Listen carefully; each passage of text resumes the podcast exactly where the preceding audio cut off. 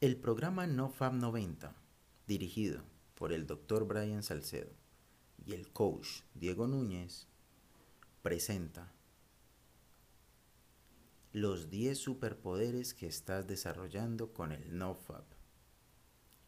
Capítulo 5.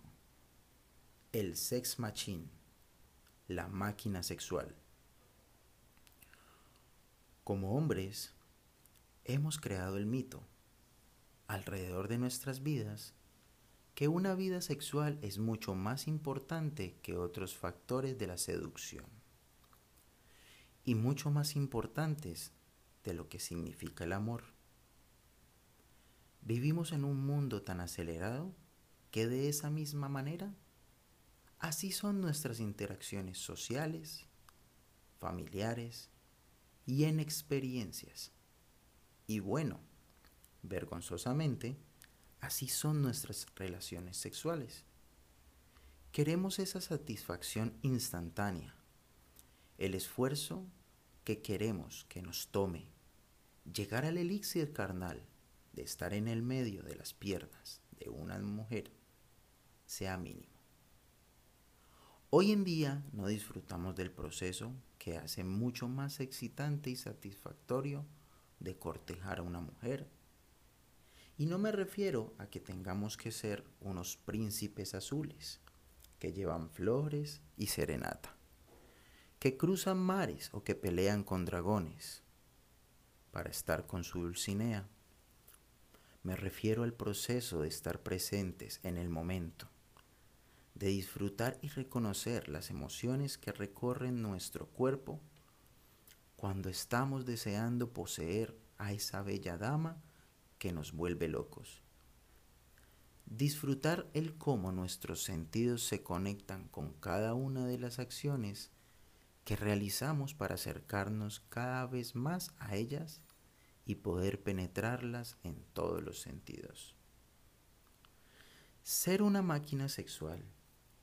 Chicos, créanme, no es solo coger como Nacho Vidal. Va mucho más allá de lo que la pornografía nos ha enseñado durante tantos años. Personalmente y afortunadamente, nunca tuve problemas de disfunción eréctil o eyaculación precoz continuamente. No les voy a decir mentiras. Sí he tenido ocasiones en las que quise tener sexo con una mujer y no pude tener una erección. También he tenido ocasiones en las que realmente no dure más de un minuto. Y ya estaba eyaculando.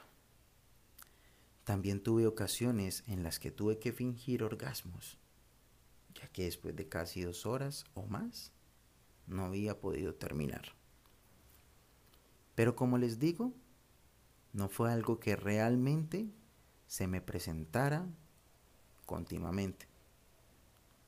Ahora, lo que sí les puedo contar, que sí realmente me sucedía frecuentemente, era que muchas veces, en realidad, solo yo lograba tener relaciones con las mujeres que podía y no con las que quería. Que algunas veces, cuando lograba tener una interacción que escalaba al acto sexual con una mujer realmente sexy, era tan poco el autoestima que yo tenía que yo sentía que era el logro más apoteósico de mi vida, lo que me llevaba automáticamente a querer retenerla. Y no de una manera en la que yo pudiera aportarle valor a esa mujer. Quería retenerla desde el núcleo de la escasez. Y prontamente, en cuatro meses o menos, o de pronto un poco más, siempre las mujeres se terminaban alejando de mí. Y aunque estoy seguro que no era como tal, por la forma en que la que fornicaba, con el tiempo me di cuenta que eran relaciones sexuales vacías. Posiblemente ella no las notaban con conciencia. Pero ellas quedaban cargadas con todas esas energías negativas, por todos esos estados emocionales nefastos que yo cargaba, concepciones erróneas de lo que yo pensaba que ellas como mujeres esperaban de mí en el coito. La pornografía, como puedes ver y como has venido aprendiendo, afecta no solo tu desempeño orgánico en tus interacciones con las mujeres. Puedes encontrarte de forma esporádica o de forma repetida, como hoy por hoy le sucede a muchos hombres y mujeres que se encuentran inmiscuidos en esta adicción, sino que daña el centro desde donde refleja lo que realmente eres. Ese núcleo, como lo llamamos anteriormente, es algo que inconscientemente los humanos percibimos. De cierta manera, es una capacidad para sentir cuando nos sentimos bien o no con la compañía de alguien. Es por eso el dicho, no importa la cantidad, sino la calidad.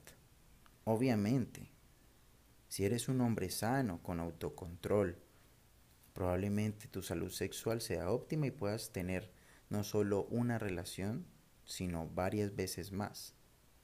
La suma de todos estos factores positivos que hemos mencionado, un núcleo adecuado de autoestima, creencias positivas en uno mismo, hacen que lo que se proyecte en cualquier área de tu vida sea magnífico.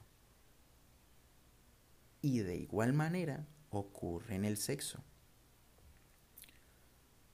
Cuando empiezas un proceso de no-fap, tu cuerpo se resetea.